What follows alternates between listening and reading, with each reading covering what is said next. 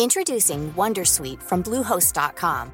Website creation is hard, but now with Bluehost, you can answer a few simple questions about your business and get a unique WordPress website or store right away. From there, you can customize your design, colors, and content. And Bluehost automatically helps you get found in search engines like Google and Bing.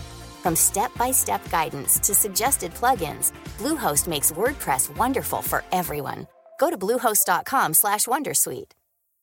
Millions of people have lost weight with personalized plans from Noom, like Evan, who can't stand salads and still lost 50 pounds.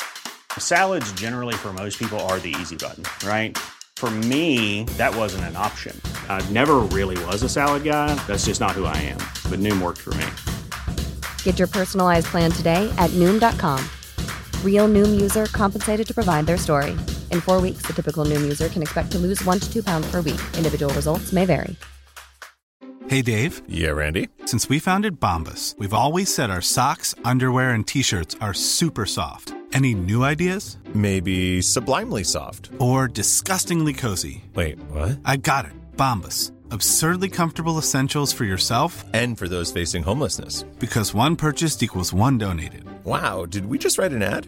Yes. Bombas. Big comfort for everyone. Go to bombas.com slash ACAST and use code ACAST for 20% off your first purchase.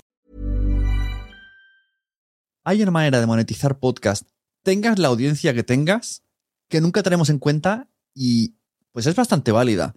Estoy hablando de cobrar por hacer entrevistas. Aquí la clave es el nicho. El tema del podcast que sea muy concreto. Y tú estás dedicado en un nicho, tienes un podcast interesante, con una audiencia, no hace falta que sea muy abundante porque es una audiencia súper interesada en tu nicho. Si ya sueles traer entrevistados que tú eliges por tu propio gusto y placer, llegará un momento en el que te llamarán a la puerta y dirán, quiero que me entrevistes.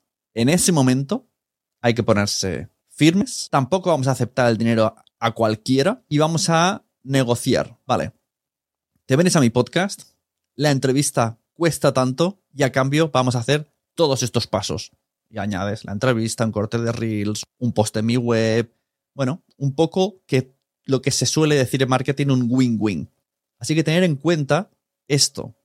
No hace falta tener un podcast que crezca muchísimo, sino que sea muy concreto y que tenga una audiencia muy interesada en ese tema.